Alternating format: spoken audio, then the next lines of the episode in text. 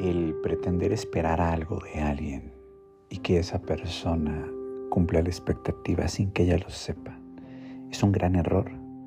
Es como condenarle a que actúe de una forma predeterminada y que tenga que cumplir todos los estándares que tú pones.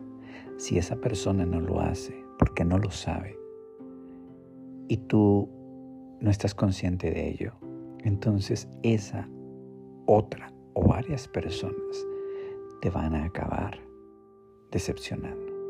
Vas a sentir que te traicionan. Deja a las personas que te den lo que ellos son. Dales tú lo que tú eres y entiende que las personas fallan, se equivocan y que la mayoría de ellas ve por sus propios intereses según sea el acontecimiento.